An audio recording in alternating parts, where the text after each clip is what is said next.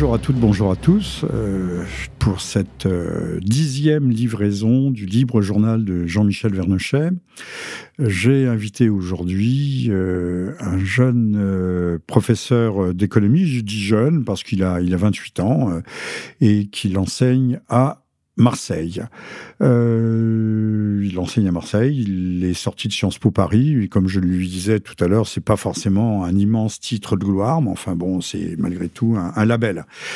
Euh, et puis, euh, sa présence nous prouve une chose, une bonne chose, c'est qu'il n'y a pas que des trafiquants de, drogue à Marseille, et qu'il y a aussi des, jeunes gens qui pensent et qui s'essayent à, penser Justement, euh, mais justement, c'est pas.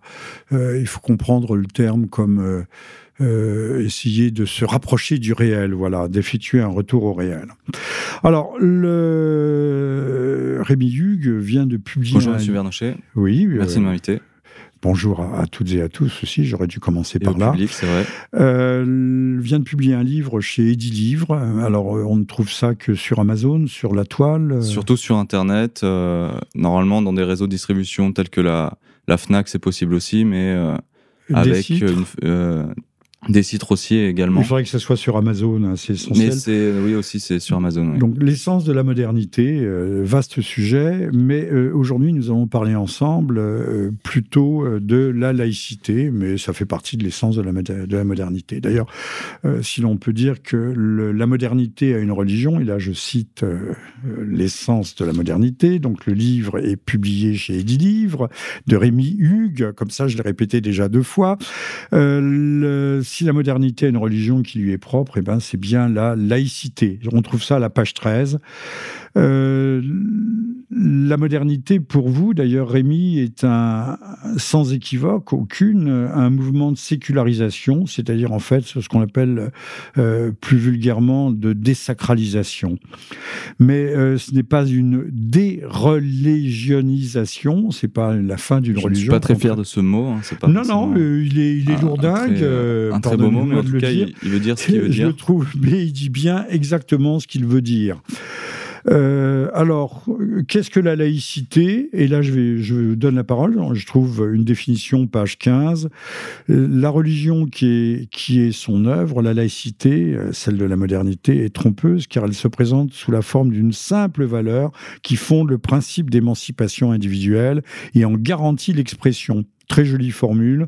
D'ailleurs, je, souligne que vous avez le sens de la formule. Et si les petits cochons ne vous mangent pas, euh, vous irez certainement loin, cher Rémi. Euh, donc, la laïcité est vendue comme le principe vendu euh, entre guillemets, c'est-à-dire qu'on nous la vend, on nous, la, propose, on nous la vend. C'est le terme moderne, comme le principe de la neutralité religieuse, la tolérance vis-à-vis des cultes et des croyants auxquels elle offrirait le droit inaliénable de leur libre expression.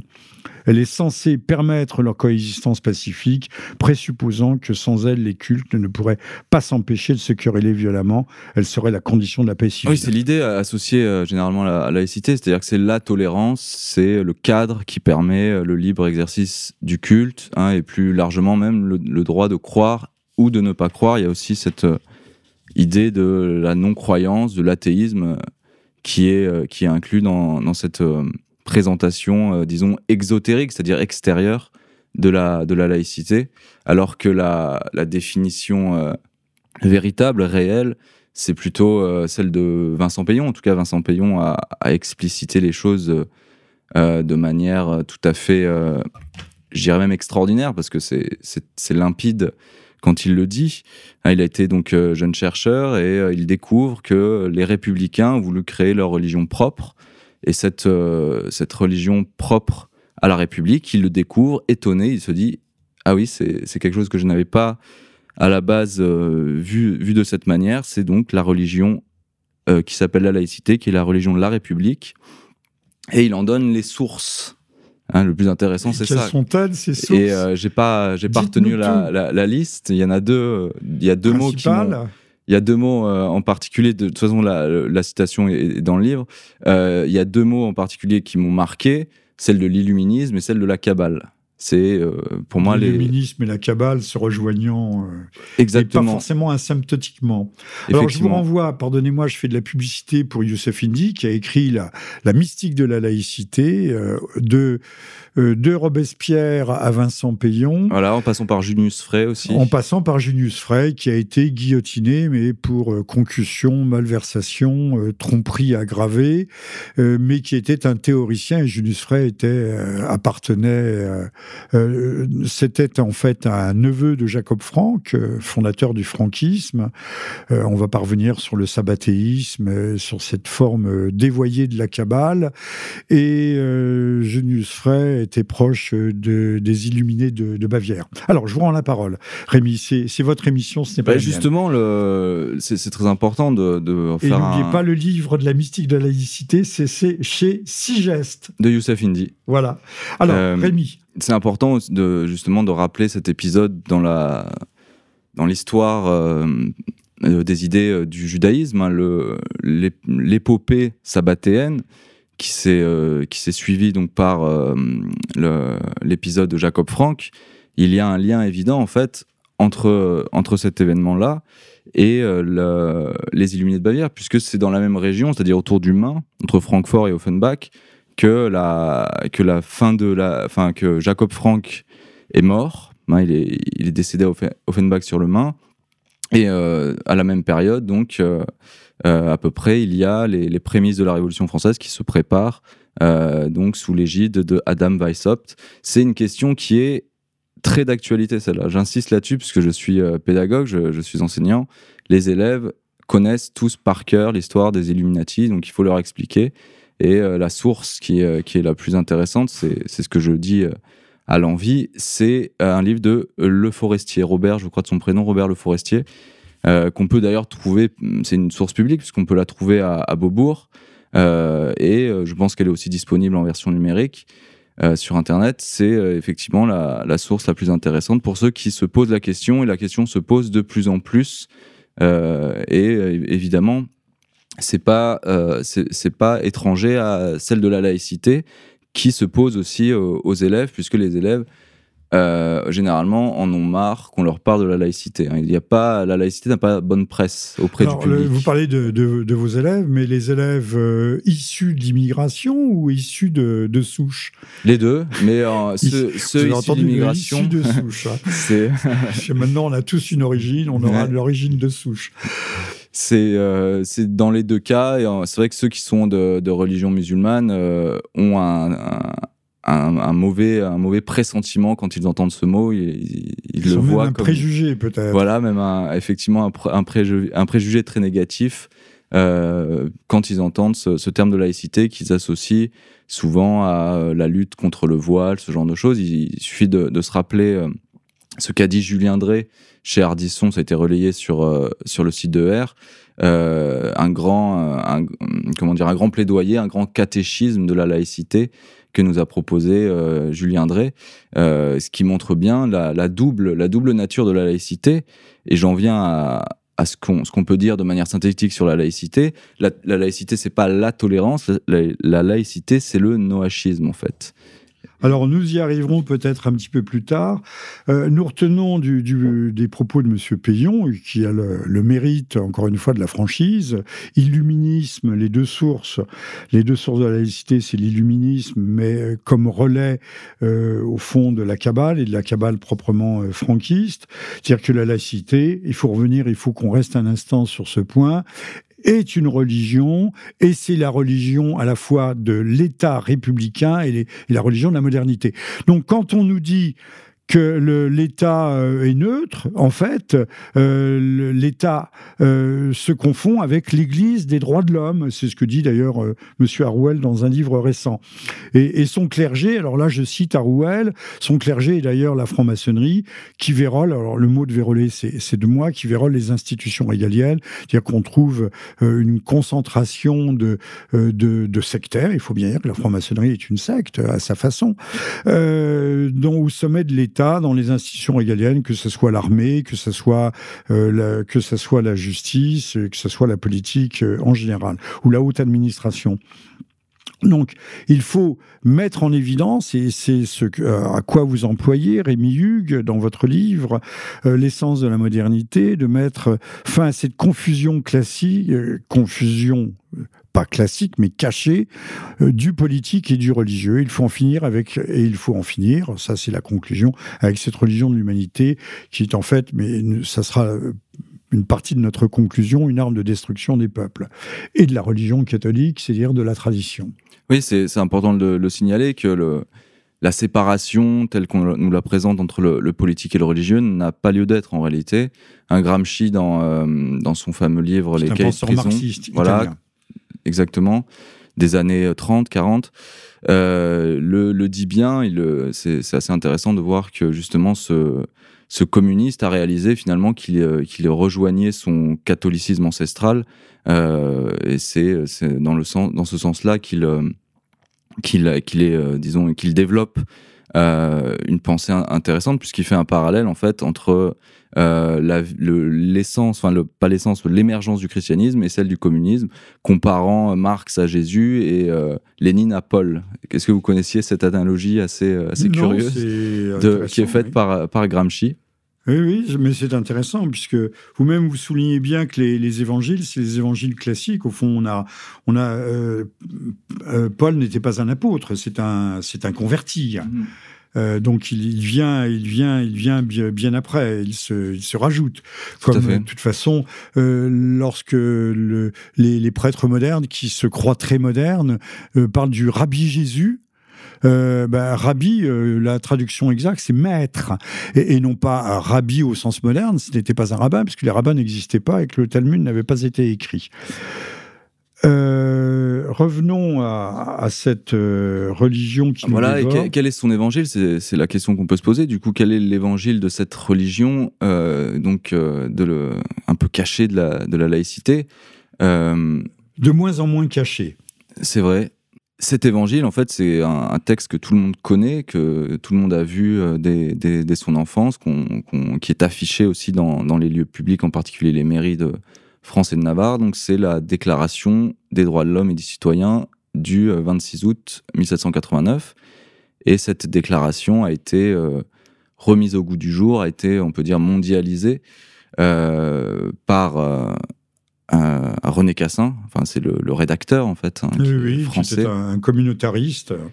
Voilà, on peut dire ça de manière pudique, effectivement, un, communautariste euh, qui est en fait un homme euh, quand même imprégné d'idées illuministes et messianiques. Très clairement. Ouais. Ah, même, il voulait euh, chercher le nouvel Adam, mais nous hmm. viendrons au nouvel Adam un petit peu plus tard. Oui, qui, qui s'est engagé auprès de De Gaulle, mais aussi qui était très engagé auprès de sa communauté, notamment après après 45, enfin surtout après la guerre des six jours, il, était euh, totalement sioniste. Euh, c'est pas caché, hein, c'est des, des, biographies. Vous dit que c'était pas cachère? Caché C'est pas cachère le sionisme, on peut le voir comme ça. On peut le voir aussi comme ça. Pour certains groupes comme euh, euh comment s'appelle ce groupe ce, les un... Natura Carta. Merci, je cherchais le, je cherchais le, mot.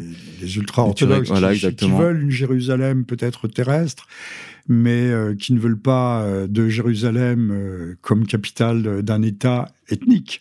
Seul État ethnique au monde, il faut bien le souligner. Mmh.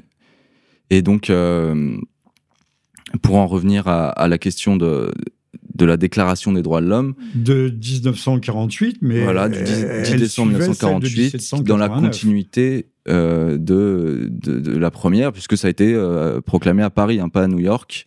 Hein, c'est un hommage rendu à, la capitale à la capitale donc française qui, qui que vous qualifiez de, Torah, la Torah de notre civilisation moderne. C'est pas moi qui la qualifie comme ça, c'est Marek Alter. Marek Alter, ah, c'est un, grand ami de, Bernard Lévy qui euh, qui raconte dans une vidéo qu'il a qu'il a été émerveillé quand quand, quand, quand il est arrivé en France parce qu'il était dans, un lieu public, euh, je ne sais pas lequel, et il voyait cette Torah, euh, cette table de, ces tables de la loi, euh, lorsqu'il il apercevait un, poster montrant la, déclaration de 1789. Et effectivement, la, symbolique reprend tout à fait la, Torah, c'est-à-dire le, décalogue, les dix commandements. Alors, je, reprends ce que vous disiez, mais pour enfoncer le clou, hein, je reprends ce que vous venez de dire en citant, vous citant, page 22 de, votre livre, donc l'essence de la modernité chez Eddy Livre, les républiques socialistes soviétiques d'Union soviétique, donc, étaient leur religion était le marxisme-léninisme, c'est-à-dire les œuvres de Karl Marx, Friedrich Engels et Lénine. Celle-ci n'était pas présentée comme sacrée, mais pratiquement elle l'était. Hein, il faut voir la, pyramide, l'espèce de mastaba dans lequel est enterré Lénine euh, sous les murs du Kremlin. Euh, prenons maintenant le cas le plus traditionnel. Le judaïsme a profondément la Torah puis le Talmud, euh, mais qui viendra après Jésus-Christ, après la, mort du Christ, l'hindouisme à les Védas, le christianisme, le Nouveau Testament, J'aime bien que vous disiez que euh, le, Nouveau Testament, et non pas que vous fassiez un bloc avec euh, l'Ancien, euh, parce que ce bloc est quand même éminemment contestable. Alors en particulier les évangiles de Marc, Matthieu, Luc et Jean, oui, c'est ça qui fonde en fait les évangiles, qui aujourd'hui on voudrait raccrocher de toute force au yavisme, mais ça ce sont en fait deux domaines séparés, et l'islam fondé sur le Coran et les hadiths, qui sont les paroles rapportées du prophète par ses proches compagnons. Quant à dans notre système social, euh, son corpus de textes sacrés, c'est la Déclaration universelle des droits de l'homme, le 48, réactualisation, mondialisée sous l'égide de l'ONU, il faut bien insister, de la DDH, de la Déclaration universelle de, euh, de 1789, qui est la Torah, nous venons de le dire, de notre civilisation moderne. Je me permets d'insister euh, lourdement là-dessus parce que il faut bien que nous comprenions que en fait l'État démocratique tel qu'il se présente, la République n'est en fait euh, pas du tout républicain. Euh, c'est aussi un peu le, thème de mon propre livre euh, qui s'intitule La guerre civile froide, la théogonie républicaine de Robespierre à Macron aux éditions Le Retour aux sources, et qu'en fait nous vivons dans des théocraties déguisées. Alors c'était assez visible et évident lorsque le président Bush faisait dire la prière, faisait prier au début du, du Conseil euh, du, euh, avec ses conseillers, euh, le conseiller au Trésor, le, secrétaire d'État aux Affaires étrangères autres. oui, il, a fait la guerre en Irak, la, Bible à la main, et en particulier le livre d'Ézéchiel à la main, hein, puisqu'il il a dans une un, entretien avec Chirac, il essaye de le convaincre en disant c'est la guerre de Gog et Magog.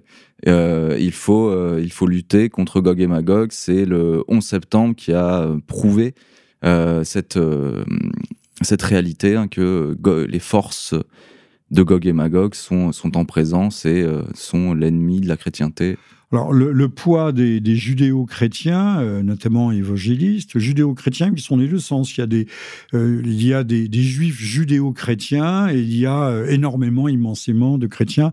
C'est de, de, 60 à 90 millions aux États-Unis qui croient absolument que le jour où le peuple juif aura réinvesti la Palestine, sa terre d'élection promise, la, la, terre de promission, devrait-on dire, la fin des temps sera proche, c'est-à-dire le retour euh, du Messie. le retour la parousie. Oui, l'Adventus. La, la, la, parousie. Euh, et, cette dimension nous j'ai dit que nous parlerions tout à l'heure du noachisme, mais on peut en toucher un mot. C'est euh, George Bush, euh, Walker Bush, donc Bush Junior, qui a fait réintroduire euh, dans la Constitution américaine, dans un, un alinéa rajouté, cette dimension noachique. D'ailleurs, vous êtes, vous le savez. Non, je l'ignorais. Alors, il l'a fait réintroduire, notamment euh, par le truchement de l'enseignement. C'est-à-dire que euh, cette euh, grande démocratie, la démocratie modèle de, l'univers, l'Amérique est en fait une théocratie déguisée, de même que l'État d'Israël est une véritable théocratie qui n'a pas de constitution.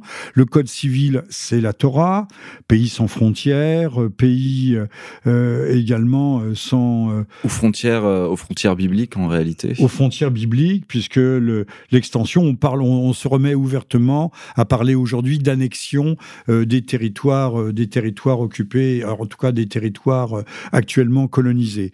Bon, nous nous éloignons pas véritablement de, notre propos, mais on voit bien à l'œuvre, ça serait peut-être aller un peu trop loin, que les, Nations Unies se comportent déjà comme l'embryon et plus qu'un embryon de, de gouvernance mondiale et qui applique, qui applique des, règles qui sont celles de cette religion. On le voit via les droits de l'homme justement, qui sont le moyen euh, de faire pression sur l'ensemble des, États, des peuples, des sociétés.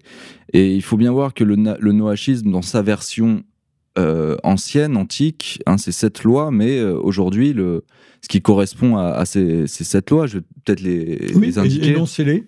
Donc c'est la première, c'est l'obligation d'avoir des magistrats. Ensuite, interdiction du blasphème.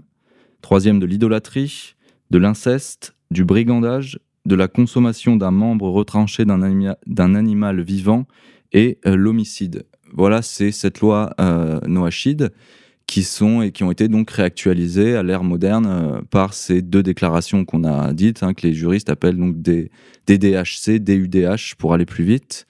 Et ça, ça correspond en fait à un vieux rêve, à cette utopie que le monde, à la fin des temps, sera converti au judaïsme que euh, cette idée-là, on la retrouve dans le livre de Zacharie euh, au chapitre 8, verset 23.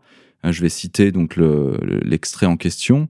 Ainsi a parlé Yahvé des armées, en ces jours-là, dix hommes de toute langue parlée par les nations saisiront le pan d'un juif en disant Nous voulons aller avec vous, car nous avons entendu dire que Dieu est avec vous.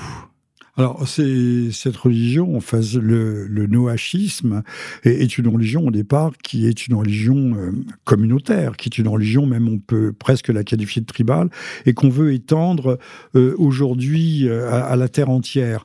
reste que on peut soumettre les peuples euh, les, peuples eux-mêmes à ces lois, mais euh, si, si mes connaissances sont exactes, euh, on ne peut pas soi-même revendiquer le noachisme pour soi-même sous peine de mort. Vous le chercherez et si vous mhm. ne le savez pas, vous le trouverez.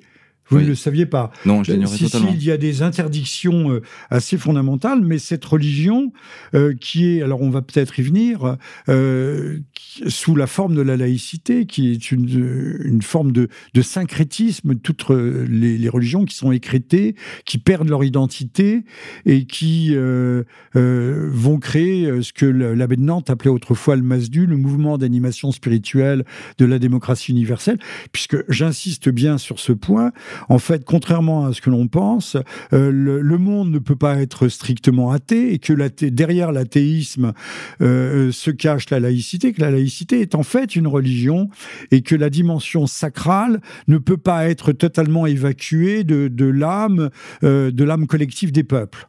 C'est tout à fait juste. cette, cette modernité, en fait, dont, dont la laïcité est le cœur spirituel, a une, dimension religieuse, puisque son objectif, ce qu'elle propose, ce qu'elle même. Euh, euh, comment dire. Euh, ce, ce, qui inconsciemment nous est transmis tous les jours, via les médias, la télévision en particulier, c'est l'idée du paradis. Et il n'y a rien de plus religieux que le paradis, cette notion de paradis. dans les sociétés traditionnelles, en particulier dans le christianisme, le paradis, il est céleste. Là, on passe à euh, un, paradis qui est purement terrestre, purement humain. Euh, et donc, il y a un changement total de, paradigme. Et cette, euh, cet âge d'or futur est ce qui permet au peuple, finalement, d'adhérer, de, continuer à adhérer à cette, à cette religion des droits de l'homme. Alors, religion des droits de l'homme, euh, qui est en fait de, de, nous dévorer. Mais euh, il y a différentes dimensions.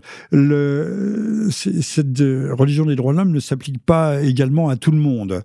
Euh, on voit aujourd'hui qu'il y a quand même une, instrumentation de la laïcité, par exemple, au, profit, au profit, par exemple, de l'islam.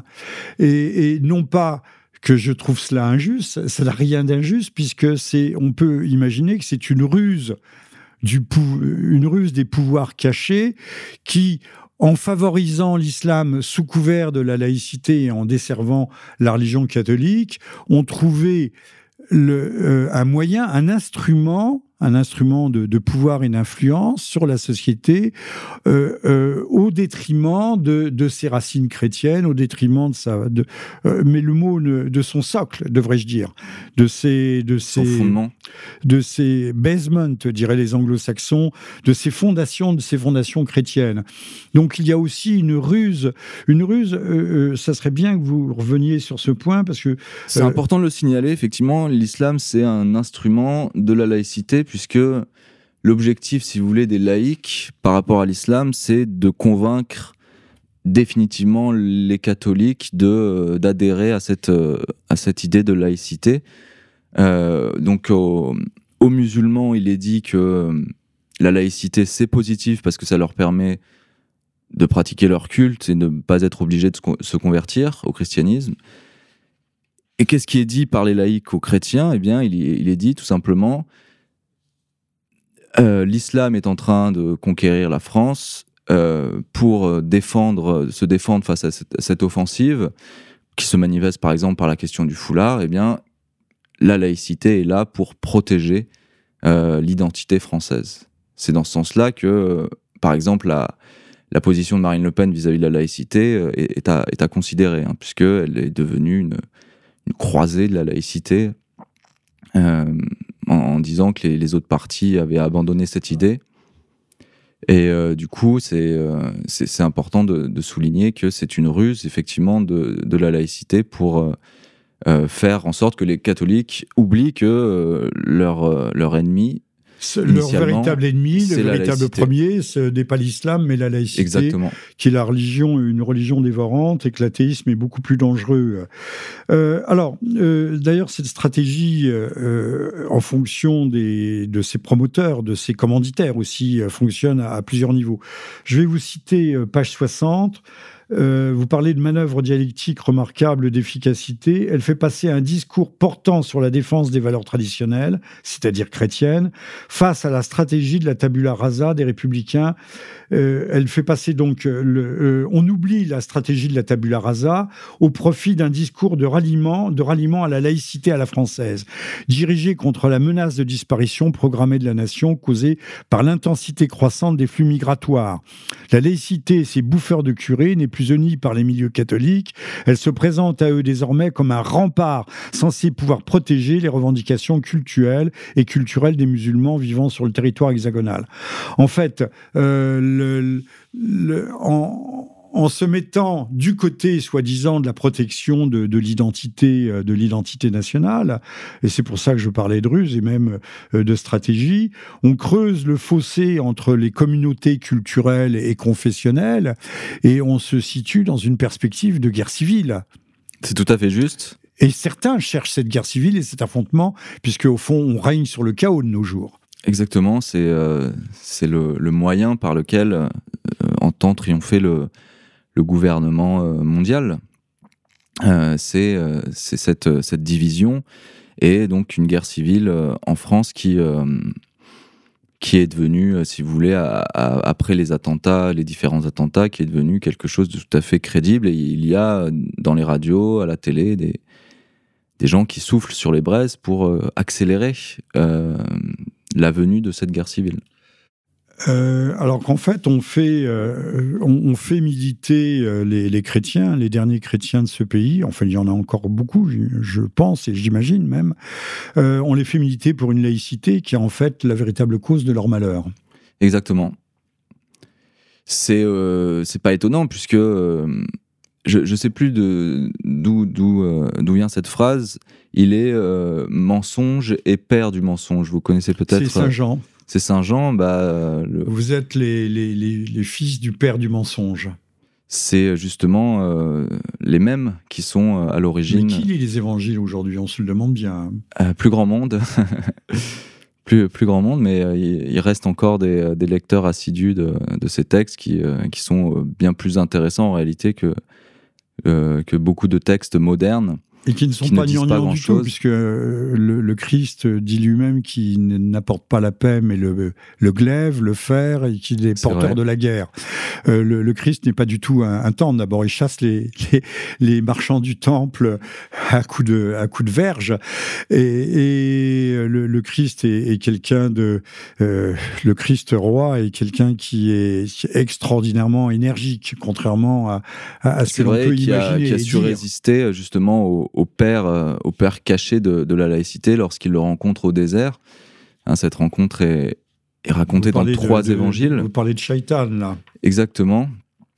Euh, et euh, celui que j'appelle dans le livre le, pape noir de la laïcité, qui, qui effectivement justement fonctionne sur le mensonge et qu'on retrouve dans la présentation de la laïcité telle qu'elle est faite, et ensuite dans aussi les, le, double, le, double, discours, le double langage que, que la laïcité euh, euh, utilise euh, à la fois donc pour les, pour les chrétiens, pour, les, pour les, musulmans, mais aussi d'ailleurs pour les athées, en leur disant que finalement, grâce à la laïcité, les athées peuvent faire ce qu'ils veulent tranquillement et n'ont pas le risque d'être de finir sur un bûcher parce qu'ils ils ne croient pas en Dieu ou ils ne vont pas à la messe ou ce genre de choses. Alors, le, puisque nous parlons de, de Shaitan euh, qui susurre à l'oreille euh, du Christ, notamment au Jardin des Oliviers, je renvoie au très beau film de Mel Gibson, La Passion du Christ, euh, qui n'avait pas trouvé de distributeur en France. C'est un musulman qui l'a distribué. Il faut le savoir. Donc, même rejeté par l'Église catholique, on avait dit que c'était un, un, film violent, voire obscène par la, violence qu'il mais euh, euh, à, destin surnaturel, à vie surnaturelle, euh, il y a une souffrance qui est également surphysique, surnaturelle. ça ne plaisait pas à Monsieur Marine Karmitz, mais qui lui, par contre, diffusait allègrement, en transgressant la loi républicaine, diffusait le, le, film de Madame Despentes, Baise-moi. Euh, une cavale sanglante de deux tueuses euh, homosexuelles. Ça, c'était très bien, mais la Passion du Christ, ça ne l'était pas. Alors, on vient de parler de, de Shaitan, euh, Satan, mais page 15, j'ai bien noté que vous parliez celui, vous, vous évoquez celui qui est le catalyseur de la loi nouvelle et dissimulé. Alors, Shaitan s'incarne-t-il dans des hommes, dans des institutions, dans des groupes humains ou dans des minorités actives ou proactives?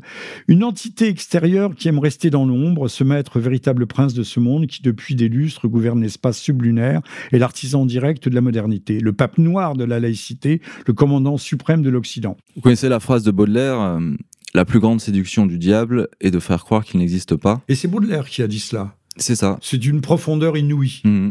Comme souvent chez Baudelaire.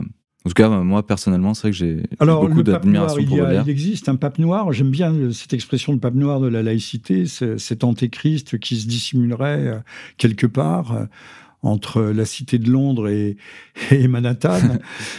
Ah, c'est une question euh, qui renvoie à, des, quelque chose de, ça renvoie à quelque chose de surnaturel. Donc c'est vrai que la, la raison n'est pas forcément le meilleur des moyens pour essayer de, de comprendre et d'expliquer comment comment se manifeste euh, et comment agit en réalité cette, cette force cosmique? C'est très difficile à, l'expliquer de manière En tout cas, donc, euh, vous croyez au mal oui, et au diable euh, par conséquent. Il est difficile de croire en Dieu s'il ne croit pas au, mal et, oui, réciproquement. Freud qui disait le diable est la contrepartie de Dieu. Effectivement, c'est tout à fait, tout à fait logique de, de croire l'un et en même temps Alors, croire en l'un et en même temps à l'autre. Le pape noir de la laïcité, euh, commandant suprême de l'Occident, où se trouve-t-il euh, À l'ONU, euh, à la Maison Blanche, à l'Élysée euh, bah, à Berlin le, Oui, le, le, centre, je dirais que c'est plutôt l'ONU, qui est, qui est quand même le, le centre d'impulsion de, de, toutes ces, de toutes ces nouvelles sectes. Je pense en particulier à ce qu'on appelle le New Wave, il y a des organisations euh, qui se trouvent à l'ONU comme la, bonne volonté mondiale et euh, qui, euh, qui sont liées à la Lucis Trust, hein, Lucifer Trust. là, c'est c'est clair comme de l'eau de roche. Hein. on, voit, on voit d'où ça vient. Oui, oui il ne faut pas oublier qu'aux États-Unis, pays communautariste, au sens où les communautés ont pignon sur rue, il existe des, églises satanistes. je ne crois pas qu'elle pratique ouvertement des sacrifices humains. En tout cas, elle pratique des sacrifices de poulets, et, mais qui regroupe 400 ou 500 000 membres. Ce, n'est pas négligeable. Il y a ici et là aux États-Unis euh, des, des, monuments à Baphomet, des statues euh, avec des représentations. Euh, Une église Saint-Jean, justement? Une église Saint-Jean, je, je, crois que c'est Saint-Jean, sur la côte Est, hein, qui a effectivement récemment inauguré sa statue du Baphomet. On peut trouver sur la toile très facilement. Oui, je crois que c'était Les Inrocks qui avait fait un article là-dessus. Hein, c'est euh, c'est facilement disponible, accessible. Et dans je ne sais plus quel aéroport aussi, il y a des, des fresques euh, qui sont d'inspiration. Euh, Denver peut-être, mais c'est à Denver, c'est ça, l'aéroport de Denver. on ignore ce qui se passe aux États-Unis parce qu'on croit que c'est un grand pays. au fond, c'est une, une annexe, une annexe, une grande sœur de la vieille Europe et de la civilisation. Non, c'est tout à fait autre chose. C'est un pays sans histoire, sans histoire avec un. Où la, la franc-maçonnerie a joué un rôle central dans, dans l'architecture des des, institutions dans leur établissement, puisque tous les grands, euh, ce qu'on appelle les pères fondateurs, hein, sont, sont francs-maçons. Le premier, le plus connu, Washington en particulier. Si, la laïcité est, l'Église de l'État moderne, euh, peut-on dire, comme je l'évoquais tout à l'heure en citant plus ou moins Rouel, euh, que, le, que son clergé est la maçonnerie? C'est tout à fait exact, avec une, une origine gnostique euh, la gnose, hein, c'est vieux comme le christianisme pratiquement. Et euh, ça. Sauf que la gnose, c'est aussi un fourre-tout. Euh, Saint Jean était gnostique lorsqu'il disait euh, il y a une gnose chrétienne, le, verbe incarné, verbum erat in principio, le verbe était en premier. il est visiblement gnostique. mais donc, Arouel nous parle beaucoup de la gnose, il, n'a pas tort, et du millénarisme, mais il, il en fait l'alpha et l'oméga de ce qui serait notre malheur moderne en oubliant, bah, en oubliant notamment la Kabbale et l'illuminisme, ce qui me semble quand même assez grave. Après, la, gnose, euh, c'est très important, puisque c'est dans, dans l'Apocalypse de Saint Jean, c'est évoqué, hein, parce qu'il y a un, passage qui dénonce les Nicolaïtes, et Nicolas, c'était un agnostique célèbre, il y en a d'autres, il y a Marcion, euh, il y a Philon euh, d'Alexandrie. Mais Saint Jean ne dénonce pas Marcion. non, mais Nicolas.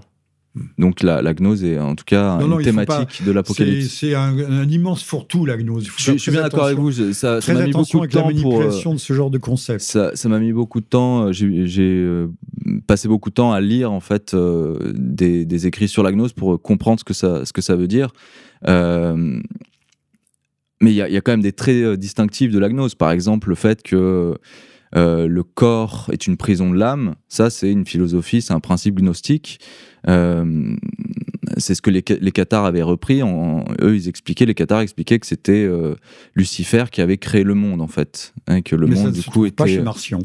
Ça, c'est euh, tout à fait possible. Hein, voilà, non, non, mais de, on, on, mélange tout, euh, hmm. on mélange tout euh, parce qu'on voudrait, on veut, on veut que les évangiles fassent un bloc avec l'Ancien Testament. Voilà, de, de Marcion, je ne connais que cette, ce rejet de, de l'Ancien Testament. Il y a d'ailleurs un paradoxe lorsqu'on a une lecture peut-être un peu trop simpliste de la, hmm, des origines de la gnose en disant bah, c'est la synagogue qui a créé la gnose pour euh, dénaturer le christianisme, mais les gnostiques, pour beaucoup, d'entre eux en tout cas, étaient euh, rejetés violemment, radicalement l'Ancien Testament. Donc ça paraîtrait un peu paradoxal.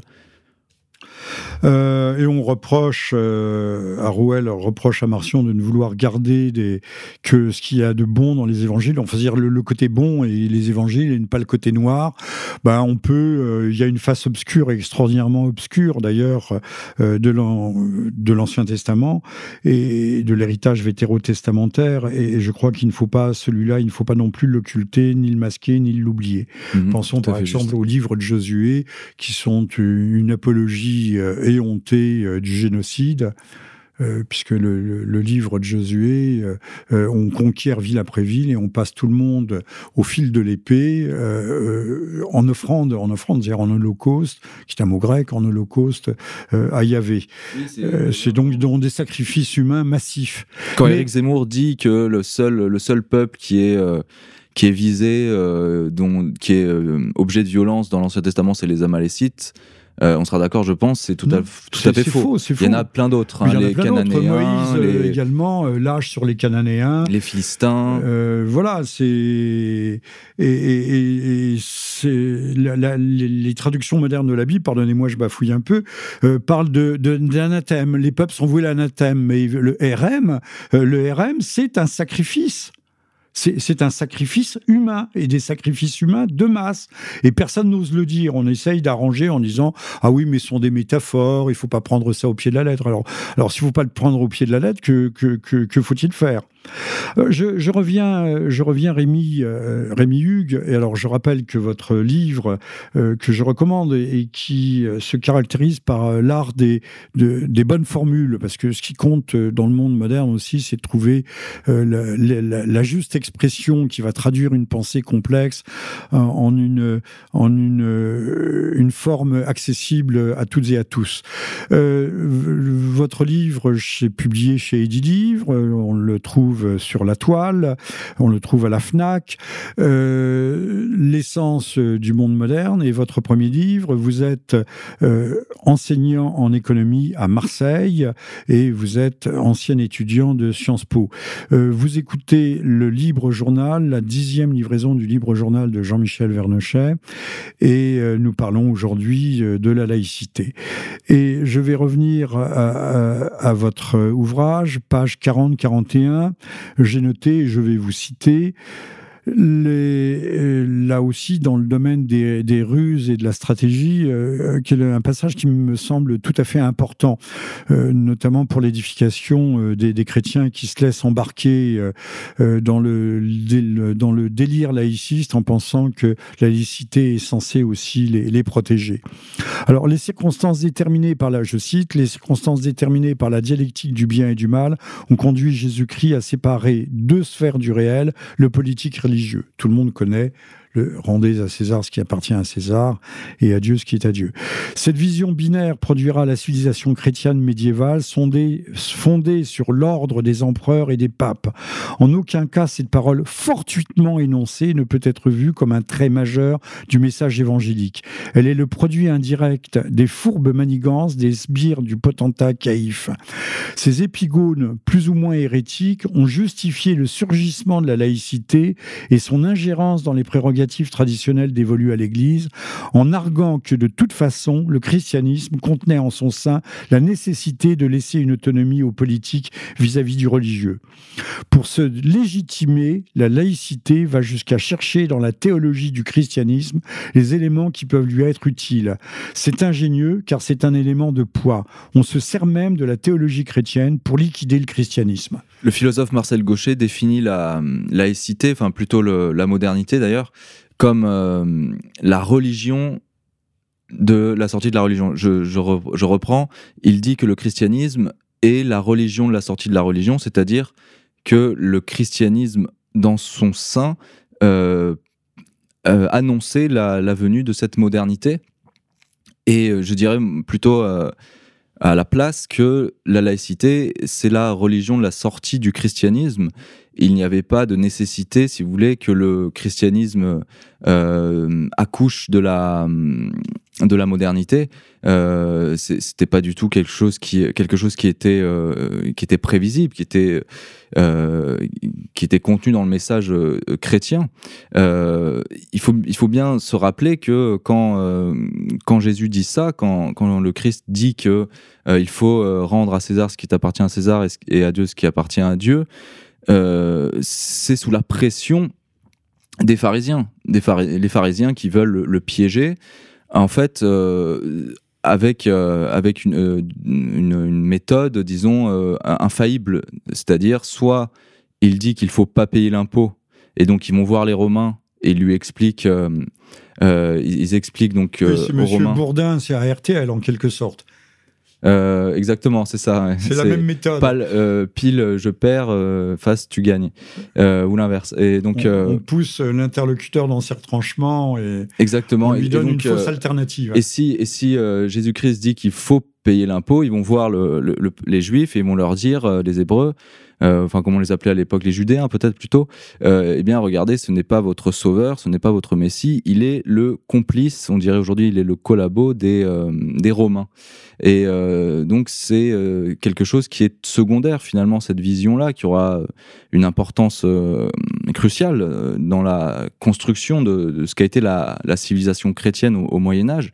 Mais c'est totalement secondaire. On ne peut pas dire que la modernité est le, le produit et le produit de la... On ne peut pas dire que la modernité soit le produit justement de, cette phrase qui est au fond euh, subsidiaire euh, au sein des évangiles. Exactement alors qu'on en a fait, on lui a donné une place centrale et qu'aujourd'hui, on lui donne presque la première place pour justifier la laïcité. Alors cette laïcité, euh, que vous qualifiez, page 51, de religion occulte, dans le sens où elle n'affiche pas clairement la couleur. Elle cache son jeu en n'indiquant pas explicitement ce qu'elle est réellement. En d'autres termes, elle masque sa nature effective. Elle est plus qu'une idéologie, elle est une idéologie, mais beaucoup plus qu'une idéologie, dites-vous, un système de valeurs totalisant qui a une fonction de substitut des religions révélées. On tourne toujours autour euh, du même sujet, mais je pense qu'il euh, faut euh, terriblement enfoncer le clou sur cette question. Nous ne sommes pas, nous ne vivons pas dans un système démocratique et républicain qui soit purement laïque et neutre. C'est un substitut aux religions révélées. L'idéologie renvoie à un système théorique qui peut être vu comme un phénomène spécifiquement moderne la laïcité est l'essence même de la modernité. Et cette modernité qui n'est qu'un trompe-l'œil, qui n'est qu'une fausse semblance. Euh, modernité par rapport à quoi? Euh, euh, Bien sûr, alors on va peut-être tomber dans le... tout à l'heure, je ne l'avais pas cité. le le 20 ensuite, la religion laïque ambitionne de fonder un nouvel Adam, donc vous allez pouvoir développer cette idée, un homme nouveau. Et pour parvenir à ses fins, ça c'est page 57, elle doit détruire l'homme éternel. Ce fut d'abord l'esprit de l'homme traditionnel qui a été attaqué via l'humanisme et les Lumières. Vint ensuite le tour de son âme, sa psyché avec le freudisme. Et aujourd'hui, nous sommes les témoins du déclenchement de l'offensive contre le corps. Le nom de la bataille portée contre l'intégrité physique porte le nom de transhumanisme. Il faut bien se rappeler que l'homme est trois et l'homme, euh, alors qu'on dit souvent qu'il est deux. Je m'explique, euh, c'est-à-dire qu'il a trois dimensions, corps, euh, âme et esprit, alors qu'aujourd'hui on, est dans le dualisme cartésien qui distingue uniquement une pensée et, un corps. Alors, c'est ce que disait il y a une dizaine de jours, dans une précédente émission qui n'est pas encore diffusée, qui n'est pas encore en ligne, le père Jean Boboc, euh, qui est un prêtre orthodoxe et qui a écrit une véritable somme, euh, non pas théologique, mais une somme tout court sur le transhumanisme. Et il insistait bien sur cette tripartition de la nature humaine où, le corps est, partie intégrante. On ne touche pas au corps et c'est pas en touchant au corps qu'on va lui donner d'ailleurs un supplément d'âme euh, sous prétexte de lui donner des capacités augmentées. Rémi? Je voulais dire, euh, je, voulais dire quelque chose par rapport à ça sur euh, justement l'importance de, de, cette conception aujourd'hui qui est, présente avec un livre qui a, qui a un grand succès, c'est Hariri. Est-ce que vous avez entendu parler d'Hariri? Non. Best-seller, euh, c'est un Israélien euh, qui a fait ses études en Angleterre et qui maintenant est, professeur à, à l'Université de Jérusalem et euh, qui, qui affiche, dont, le livre affiche des ventes records, qui s'appelle Homo Deus. Il a fait, je crois, un premier livre qui s'appelle Homo Sapiens. Et là, carrément, on arrive dans, donc, dans cette idée de l'homme nouveau. L'Homo Deus, c'est-à-dire dans la, dans la vision moderne, effectivement, nous sommes euh, de, nous sommes devenus des dieux alors que nous n'étions que des Et là, nous sommes effectivement dans une des, des, rats, des, voilà, des singes qui ont évolué au fur et à mesure pour atteindre euh, le rang de dieu. Impressionnant. Hein. Ah oui, c'est euh, ce qui est ce qui est assez assez fou, c'est de voir que c'est aujourd'hui la, la, pensée dominante et euh, cet homme euh, donc fait euh, et reçoit les, éloges d'Obama, de, Zuckerberg, toutes les grandes élites, donc les masses ensuite, le public, parce que ces, élites ont été, ont été de, de, bons publicitaires, vont adhérer à cette vision-là des choses et vont prendre ça pour argent comptant, vont, vont prendre Hariri comme un, un, scientifique, un savant qui, qui a la vérité en lui et qui l'expose. Et donc, si vous voulez, la, la conception classique de l'homme, c'est-à-dire créature divine, est totalement occultée. Hein, c'est quelque chose aujourd'hui qui... lui-même, il suffit de libérer euh, d'ailleurs, là, on, est aussi dans une forme euh, de, catharisme, de, libérer euh, l'étincelle divine qui serait en nous, donc le Dieu qui est en nous, de l'enveloppe corporelle, et donc on peut se transformer en Robocop avec une puissance, une surdumultiplication. On entre presque dans le domaine, et, la droite n'a pas souvent vu ça. Je parle de, la droite classique, de la droite de, de l'après-guerre, lorsqu'elle évoquait Nietzsche, qui lui euh, euh, nous expliquait que l'homme était une flèche vers le surhomme, mais euh, Nietzsche, il, faut, il aurait fallu dire à, cette malheureuse droite un peu, un peu boiteuse du côté de la pensée, que avant de, de vouloir être un surhomme, il faut déjà être un homme, et que c'est infiniment difficile. C'est une, une montée vers, vers les cimes qui requiert une force immense. Il faut être à la fois, peut-être à notre, à notre humble échelle, un saint un héros et, que sais-je encore, il y a un père de famille peut-être.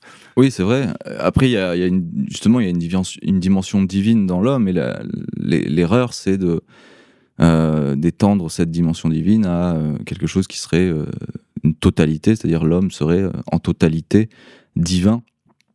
Il y a, une origine divine de l'homme, ça on peut pas le nier, mais pas ça ne veut pas dire pour autant que, l'homme est un dieu grâce à son intelligence. Que son corps soit méprisable. Exactement. Et là, on retrouve d'ailleurs le, le, gnosticisme aussi dans, euh, dans, cette, dans, dans, ce transhumanisme, hein, qui est la version un peu réactualisée de l'humanisme de la Renaissance, euh, avec les moyens de la, de la technologie qui. le, corps moderne, le corps de l'homme est infirme, transformons-le pour exalter justement le Dieu qui est en nous. Exactement avec euh, comme comme finalement le corps est, une prison, le corps est méprisable, on peut le, transformer à loisir. Il n'y a pas de de sacralité du corps. D'ailleurs, on peut euh, en faire ce que l'on en veut, puisque le corps nous appartient, on peut le souiller, on peut le, rouler dans l'impureté, et au pur, tout est toujours pur, puisque nous sommes des dieux. Exactement. Et d'ailleurs, aussi l'autre dimension extrême, c'est-à-dire le matérialisme, la, la, matière qui serait un, dieu, hein, ça c'est ce qu'on appelle le panthéisme, euh, tend aussi finalement à la même pratique, à au même, euh, aux, mêmes, euh, aux mêmes conclusions, c'est-à-dire que le transhumanisme est possible, puisque là l'objectif c'est de d'optimiser son, son, utilité. donc, bah, si on aime la matière, autant en profiter au maximum, et, ce qui explique hein, qu'il y a une, congruence, c'est-à-dire une, euh, convergence entre deux, deux, choses qui, en fait, a, priori paraissent opposées, c'est-à-dire le, euh, le, le, gnosticisme euh, qui, qui fait du corps une prison et le, le panthéisme qui fait de la matière quelque chose de divin. Alors, je, je, ne vous suivrai peut-être pas sur cette définition du panthéisme, c'est de voir que le panthéisme à mon sens, qui est aussi qu'on appelle aussi le naturalisme, c'est voir la présence, l'immanence divine euh, en toute chose. Euh, le, dire que le matérialisme euh, divinise la, la matière. c'est l'alchimie en fait qui est, qui est à, l'origine de, de, cette situation-là, où justement le, la matière a été vue comme quelque chose de, de divin et euh, l'alchimie a joué un grand rôle dans la constitution euh, de, la, de la science moderne. Je renvoie à un livre euh, très intéressant de, de Carl Jung, qui, qui justement a étudié... Carl Gustav Jung. Carl Gustav Jung, exactement.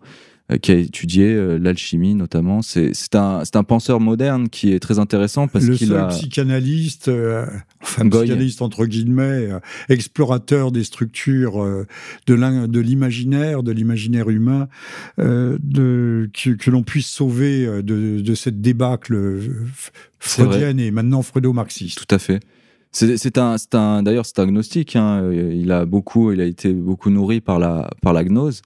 Euh, mais euh, son, son approche, justement, est, très intéressante parce qu'à partir d'une méthode moderne, euh, matérialiste, il, va, il va finalement se réintéresser aux, aux, mythes anciens, aux religions anciennes, etc.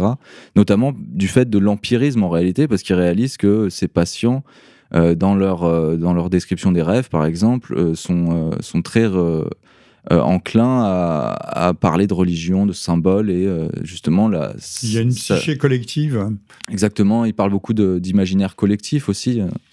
Et donc c'est pour cette raison en fait qu'il progressivement il, a dû s'intéresser à, à, à la symbolique. Ah, vous savez, comme euh, beaucoup de physiciens modernes qui, à force de, sonder les tréfonds de l'univers et d'en avoir chassé, euh, d'en avoir chassé Dieu au début de leur carrière, ils reviennent parce que euh, il y a des explications qui s'imposent et que il y a plus de choses dans ce monde et, dans cet extra-monde, cet ultra-monde que notre imagination, mon cher Ne peut le concevoir. Alors nous, nous allons nous acheminer tranquillement vers la fin de cette émission je, qui était là, nous avons encore quelques minutes devant nous. Euh, j'invitais aujourd'hui dans ce dixième livraison du libre journal de Jean-Michel Vernochet, j'invitais Rémi Hugues qui vient de publier L'essence de la modernité euh, aux éditions euh, Livre. Et nous parlions euh, de la laïcité qui est beaucoup plus, qui est une ultra-idéologie, mais qui est en fait une véritable religion, et la religion de l'État moderne. On n'a pas euh, parlé de la dimension eschatologique de la, de la laïcité. Eh bien, écoutez, je pense que c'est important de, de, le souligner. Euh, donc, l'eschatologie, c'est dire la, la, la, science des fins dernières de l'homme et du monde. Euh, donc, c'est l'étude de, de, de, la finalité au sens du but et du terme de la fin, proprement dit. Euh, justement, il faut euh, relier la, notion de la, laïcité à celle de progrès en réalité. Il y a vraiment un, lien entre les deux. Euh, le progressisme, vous savez que Macron, quand, il s'est présenté, a dit Je suis le représentant des progressistes. Hein. C'est.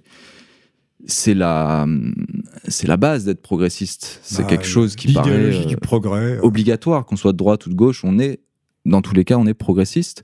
Et justement, cette, euh, cette idée de progrès, c'est une euh, sécularisation de, euh, de la, comment dire, du millénarisme qu'on retrouve dans le christianisme, en fait, avec cette, en perspective cette idée que le, que le, paradis sur Terre est réalisable et c'est grâce au progrès des sciences. On aura un nouvel Adam.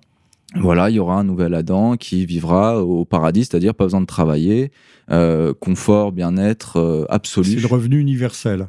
C'est le revenu universel de, Benoît Hamon. Et d'ailleurs, je, renvoie à un débat assez, euh, assez pitoyable, mais très significatif entre Benoît Hamon et Laurent Alexandre, qui est le, prophète du transhumanisme aujourd'hui. qui donc était invité sur, sur une émission de Mouloud Achour, qui s'appelle Click. Il y, a, quelques temps, il y a quelques jours, je l'ai vu rapidement, j'ai pas trop regardé. Mais euh, Laurent Alexandre a, beaucoup insisté sur le messianisme. Ça m'a étonné de la part d'un euh, cartésien comme lui que le, messianisme soit si, soit si, important à ses yeux. Et justement, il disait que Benoît Hamon, le côté positif chez lui, c'est qu'il y avait, il pouvait y avoir euh, en germe une dimension messianique. Donc le messianisme, alors que nous sommes dans une époque qui est censée être laïque, donc non religieuse, euh, garde de, de son importance. Naturel, il revient au galop. Exactement. Merci, merci Laurent Alexandre de, de, nous le rappeler. Comme Vincent Payon, de, de nous donner les tenants et les aboutissants et de révéler, de révéler que la laïcité n'est pas une neutralité, n'est pas une équivalence, n'est pas une protection de l'État euh, qui mettrait, euh, euh, qui, renverrait dos à dos des intolérances, des fanatismes ou des sectarismes, mais qui est en fait une religion qui s'impose à tout et qui est là pour laminer elle-même les religions. Exactement, pour nous couper de tout lien avec la tradition c'est l'objectif. Alors un mot sur la tradition. Pourquoi la tradition serait-elle bonne par rapport au progrès? Euh, disons que le, progrès singe la tradition en réalité. C'est une caricature. Le progrès n'est qu'une caricature de la, de la tradition. Donc, euh, à partir du moment, si vous voulez, où vous commencez à faire euh, des recherches en philosophie, vous réalisez que les, idéologies modernes ne sont que des, traditions sécularisées, des transformations, une opération transhumaniste d'une certaine manière. Et euh, donc, il n'y a absolument aucun intérêt à, faire des croyances modernes un fondement. Et on n'y arrive pas d'ailleurs. On n'y arrive pas, elle faire du, sacré avec du faux. Euh. À un moment, ça, ça se voit, à un moment, ça, ça s'écroule. C'est le cas du marxisme. Et, La euh, Russie est revenue à l'orthodoxie après exactement. 72 ans de, de, silence et de catacombes. Et on voit bien qu'il y a une, une appétence, qu'il y a un besoin du sacré, de la sacralité en l'homme et dans les peuples. Exactement, et du coup, le, moyen pour la modernité d'atteindre, enfin d'essayer en tout cas d'atteindre cette, cette, sacralité, bien, je dirais que moi, c'est la, la, télévision, c'est euh, les grands messes, euh, les grands concerts avec les, euh, les, les, stars de la musique qui singent cette, cette sacralité à travers des symboles, à travers aussi euh, le pouvoir bah, charismatique. le, 11, vous me faites penser, euh, on a essayé, puis ça n'a pas marché pendant un an, deux ans, de faire des commémorations quasiment religieuses euh, du 11 septembre. de même qu'aujourd'hui, la religion des grands massacres de la, de la Grande Guerre mondiale sont de, tendent aussi à devenir une religion, à devenir même peut-être une expression pour un, peuple, l'expression même du, du, Messie, le peuple lui-même, le peuple martyr, devenant le, le, le Messie charnel oui, ça c'est la conception euh, de Lévinas hein, que euh, Attali a, repris. Euh, cette conception que le Messie n'est pas un seul homme. C'est vrai qu'on a tendance quand on dit le Messie, c'est singulier, c'est un seul homme. il y a effectivement dans le judaïsme une croyance selon laquelle eh bien, le Messie, c'est la communauté dans son ensemble. Et ça, c'est Lévinas. Je ne sais pas de, qui, de qui Lévinas a, a pris cette idée-là, mais en tout cas, on la retrouve chez Lévinas. Et c'est très important, justement. Lévinas, qui est le maître à penser de la plupart de nos, de nos grands intellectuels aujourd'hui. Hein. Il a obscurci euh, des, des, génies comme Gustave Le Bon n'existe plus, mais euh, nous avons Lévinas à la, à la place. C'est ça. En remplacement. la grande figure euh, tutélaire. Alors, un mot de, un mot de conclusion, Rémi Hugues, auteur, je le rappelle, je le rappelle pour la dernière fois, de l'essence de la modernité, euh, cette modernité euh, qui est euh, en fait se base sur le progressisme, sur cette idée de progrès, mais il y a un progrès dans les smartphones, ça c'est indéniable, un progrès dans la puissance et la rapidité de calcul de nos machines. De là à parler d'intelligence artificielle, je pense qu'il y a un pas que nous ne saurions franchir. Et y a-t-il véritablement un progrès de l'humanité dans ces trois dimensions Surtout, on nous parle d'un progrès linéaire c'est pas c'est pas forcément euh, quelque chose d'acquis en réalité. progrès linéaire, c'est-à-dire que depuis le, début de de, de l'humanité, euh, il y aurait un progrès qui, euh, qui serait allé de l'avant. on peut penser qu'il y a eu plutôt quelque chose de cyclique ou de sinusoïdal, c'est-à-dire des, moments de progrès, des moments de régression. Ça fait référence à la Genèse, hein, où justement, à partir d'une étude assez assez poussé de la Genèse, on peut imaginer en fait que l'état de progrès d'aujourd'hui est inférieur à celui qui a été euh, euh, euh, lorsqu'il y avait une, civilisation qui a été détruite par le déluge. Alors, il y a une civilisation qui est en train d'être détruite, c'est euh, la civilisation européenne et la haute culture euh, française, entre autres, mais également euh, anglaise, hollandaise, allemande, italienne. tout est en train de s'effondrer, notamment sous les coups de boutoir des, vagues successives d'immigration massive et clandestine. On nous dit que l'Allemagne a accepté un million entre 2015 et 2016, un million d'immigrants, mais depuis 2011, c'est 10 millions d'immigrants qui sont arrivés en Allemagne. Ça, qui le dit aujourd'hui? Euh, Pas grand monde. En tout cas, ce sont des chiffres qui sont soigneusement tus par cette presse qui fait la, la traque aux, fake news. Euh, alors, le, le, progrès de, de l'humanité euh, passe-t-il par la mort des sociétés? Je pense encore une fois à notre propre mort.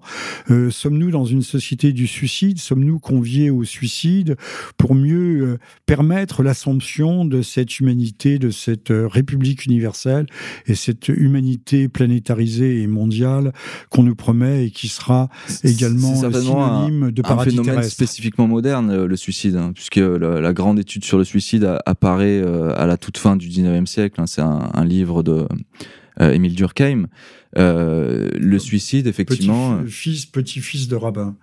Ah, je l'ignorais, d'accord. Euh, oui, c'est lui euh, qui apparemment euh, trouve le mot sociologie, mais enfin le grand sociologue de la fin, c'est Monsieur Tarde, avec ses lois notamment de, limitation sur le qui va influencer Gustave Le Bon. Mais aujourd'hui, on ne connaît plus que Durkheim, de même qu'on ne connaît plus que Lévinas, et on ne connaît plus du tout Le Bon. Tout à fait. Après, c'est plutôt Sieyès qui a inventé le mot sociologie, en fait, que Auguste Comte a popularisé. Et ensuite, le grand, le grand sociologue, le chef de file, effectivement, de l'école française, hein, c'est Émile Durkheim. Et s'il étudie le suicide, c'est pas anodin, puisqu'il constate une montée euh, très importante de, des chiffres en, termes de suicide. Euh, et, à partir du moment où l'interdit religieux disparaît, forcément, le, suicide paraît une, une, sortie, une option possible.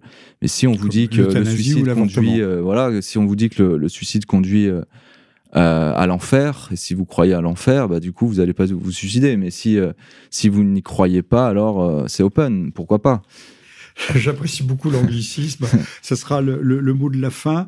Je vous remercie euh, toutes et tous euh, pour euh, votre pour votre auditoire fidèle.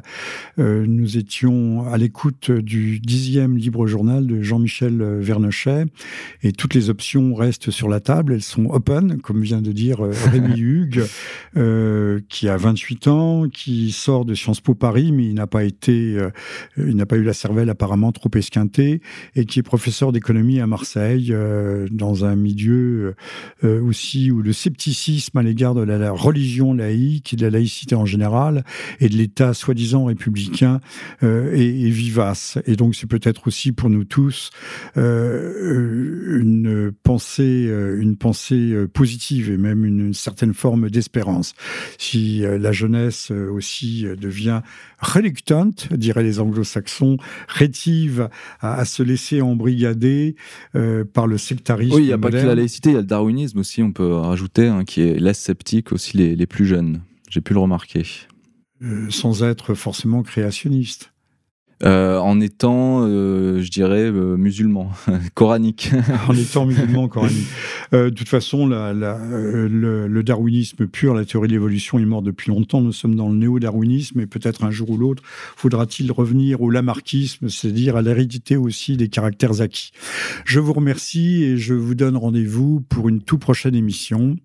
à tout bientôt. Merci Rémi. Merci, au revoir.